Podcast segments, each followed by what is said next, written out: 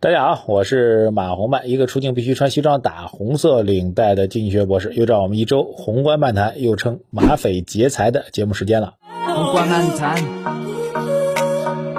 由于众所周知原因呢，这本期节目当中呢，我依然没有办法出镜来为大家去讲解相关内容啊。但是各位一定要相信我啊，此时此刻正在穿着西装，打着红色的领带，正在为您正襟。微坐的在录制我们的节目，当然惯例来讲呢，各位此时此刻数字一可以在公屏上滚动起来，还有本期节目干货满满。那本期节目呢，这个我的整个架构构想呢跟以往有所不同啊。以前呢，我们更多的是围绕过去一周时间当中一些热点的新闻，去给你讲解新闻背后的事情，把新闻的投资影响给您说清楚。那本期呢，我觉得跳开这个短期的新闻的状况，我们呢从时间点上来讲，现在已经进入到二零二二年的二季度，我们正式进入到四月份了。那大家可能在过去的一季度当中投资。的回报不是特别好啊，但是我们觉得呢，这个整个市场投资或者今年投资最困难的时间点已经过去了。那如果站在二季度开始的这个时间节点当中去，未来我们比较确定的投资机会有哪些呢？本期节目就通过一个专题节目的形式来带给您。最好呢，听完之后能做好笔记，在我们的评论区跟我们来互动留言。好，在讲解我们所判断的今年后面三个季度投资机会之前呢，首先讲解一下我们给您的投资逻辑。很多朋友不喜欢听这逻辑，只喜欢听结论啊，因为如果只听结论的话，可能就会发生很大的争议。但是如果认可我们的逻辑的话，你就会发现我们基于我们的逻辑判断给出您的结论，它的价值会大很多。我们或者说我们节目或者我本人长期以来跟踪的投资逻辑基本点就是价值投资。那在我们 A 股上现实当中，为落实实现价值投资目标，我们的核心逻辑呢分为两个。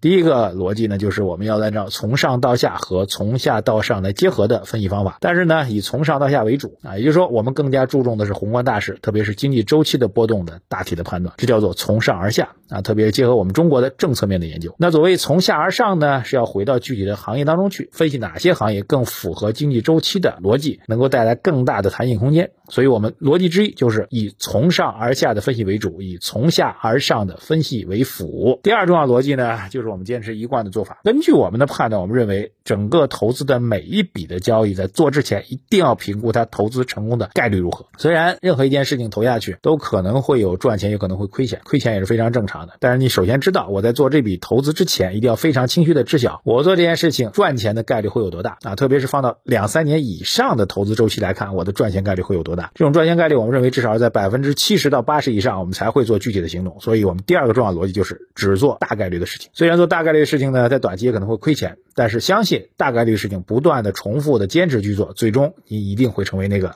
赚钱的人，好，讲完逻辑之后呢，直接进入到干货。我们对于二零二二年从二季度开始的投资机会，我们有四个要点带给您。第一个要点，今年到目前为止，整个宏观经济层面最大的压力就是如何去实现我们提出的 GDP 增速百分之五点五的经济增长目标。其实呢，经过一季度之后，大家都可以简单测算出来啊，制造业如何，投资如何，这个基础设施建设的跟进项目究竟推进如何，再加上啊，这个疫情的反复又给我们经济运行、给我们的消费、给我们的文旅产业带来如何等。等等等等，其实不用我说，你也知道，整个全年要完成百分之五点五的 GDP 增长目标，现在的困难比一季度看起来要更大了。但这个目标呢，又必须要去实现，所以由此可以导出来一个非常重要的自上而下的分析逻辑，那就是由于我们要实现这样的经济增长目标，所以稳增长这样一个政策的方向将会成为后面三个季度确定无疑政策必须要发力的点。而且我们认为，从本周开始，这个政策就将会发力了。因为在听我们节目的时候，我们的央行已经开始采取行动了，对不对？那么如果落实。知道这样个逻辑的话，我们确定的投资方向呢，就是以房地产为代表的稳增长的投资板块，将会具有确定性的投资机会。事实上，对这样一个确定性投资机会呢，我们实际上是从去年四三四季度就开始布局的。等到今天，我们认为这个确定性的布局机会已经开始到了一个收获期了。房地产最大的作用在于它能够带动整个宏观经济总量数据的改善，同时能够带动二十几个行业整体的收益的明显的提升。对于整个宏观数据来说，对于整个以银行为代表的金融行业来说，都会带来明显的。弹性上涨的空间，对于我们完成全年增长目标将会带来巨大的帮助。与此同时呢，同样属于稳增长板块的还有类似于基建行业，类似于我们提到的银行的行业，包括我们的这个建材，包括我们提到的相关的施工建筑等等，都是一样的领域。这部分应该是今年到目前为止，如果我们围绕百分之五点五的增长目标，认为它有压力的话，那是确定无疑的重点的今年的最大的弹性的增长的方向。当然，很多朋友会问啊，面对这样一种状况，我到底要不要买房子呢？简单来说，如果您判断您所在的这个城市未来的人口总体上是在流入的，而且同时你也有具有刚性需求，就真的需要买一套房子去入住的话，那我觉得现在应该考虑是买房子是机会了。但是记住，房住不炒。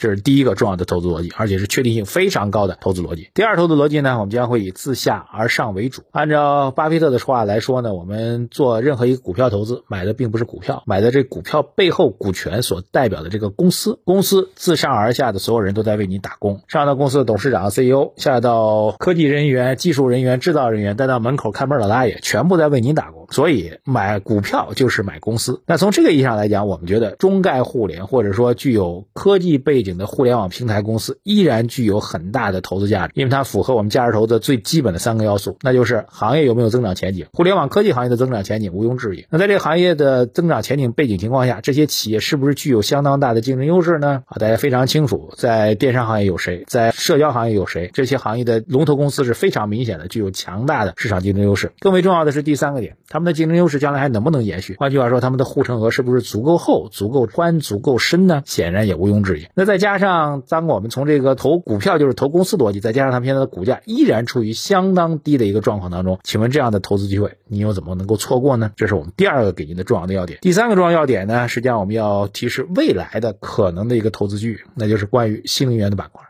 关于新能源板块，我们必须要把我们的基本观点给你讲清楚。观点之一，新能源板块将会成为未来十年甚至二十年中国最牛的、最具有投资价值的板块。但是记住了，并不是现在，因为第二个点就要告诉您，现在他们的估值依然偏高，我们需要耐心的等待那个让您看起来非常缓慢的飞到您面前的那个球，当它真的到了您需要挥杆的时候再去出手。现在这个时机还没到。如果从新能源板块来讲，我更看好的现在就是太阳能板块。俄乌冲突所带来的欧洲的整个的能源依赖结构将会做大范围的调整。未来调整的方向对于欧洲来说，将会大幅度的增加太阳能光伏产业的需求。而这块的制造能力、产业集成能力、成本管控能力、规模化生产能力最强的就在中国。所以新能源板块当中的光伏板块，我认为在未来会有非常大的战略发展机遇。但是呢，他们现在估值并不便宜，但是已经纳入到我未来要关注的方向和领域当中去。我们期待这部分板块将来能够给我们带来比较大。的弹性增长的空间，说的三个方向呢，都是具有投资价值的板块。那有没有有风险的板块需要提示给大家呢？第四个点就是，我们认为在未来一段时间当中，可能是在大半年到一年，甚至到两年时间当中，我们不太看好科技类的成长板块。如果从指数上来讲，我们不看好好创业板指数和中证五百的指数。原因非常简单，原因之一就是在过去两三年时间当中，它们持续在上涨，涨幅已经很大了，需要有一个正常的均值回归。原因之二呢，各位要关注到，美国呢正在进行货币政策的收紧啊，不管是收紧货币。还是进行缩表，总体来讲，全球的资金供给量都会减少。在这样一种背景情况下，对于一种高弹性的板块来说呢，它们整体估值将会受到比较大的制约。所以我们认为，在未来大半年甚至到一年、两年时间当中，科技和成长的板块都会具有比较大的风险。简单总结一下，从现在到今年年底，甚至到明年年头，我们认为整个价值板块是我们最为确定的投资的方向。如果从简单指数上来讲，上证五零、沪深三百都要远远的好于创业板指数。那在这个基础当中，如果您按照去自上而下投资逻辑的话，可以重点关注。房地产、银行、基建等等这些投资机会。此外呢，中概互联的板块或者香港恒生科技板块等等，我们认为依然具有相当便宜的投资机会。这样的便宜投资机会，可能在未来三到五年当中都是很难再去找到的。未来潜在投资机会呢，也很明确告诉大家，我们认为在新能源当中的太阳能板块、光伏板块，我们认为将来极有可能会酝酿出极大的投资机会。但目前依然需要耐心的等待，风险呢要规避那些科技成长板块。我觉得各位如果能够把我们今天节目能够认真的消化和吸收的话，对您未来一到两年的投资战略机遇都应该很有很大的帮助。就像是如果把时间再归回到以前，就像是在一八年底到一九年年头上，我们当时第一次给大家讲清楚了政策底、市场底、宏观底和微观底的逻辑，在那个时间非常清晰的告诉大家，可以布局以创业板为代表的成长板如果按照这逻辑来讲，现在又重新到了一个另一类的估值回归的机会，这个均值回归的机会将会给我们带来未来两到三年超越市场，甚至改变您财富结构的最重要的。投资环节，好，各位如果觉得我们今天节目有价值的话，此时此刻请在公屏上数字一滚动起来，也拜托各位务必一键三连，多多支持我们的节目。如果有任何疑问的话，请在留言区留言给我们，我们及时给您做互动交流。我是马红迈，一个出镜必须穿西装、打红色领带的经济学博士。我们下期再见。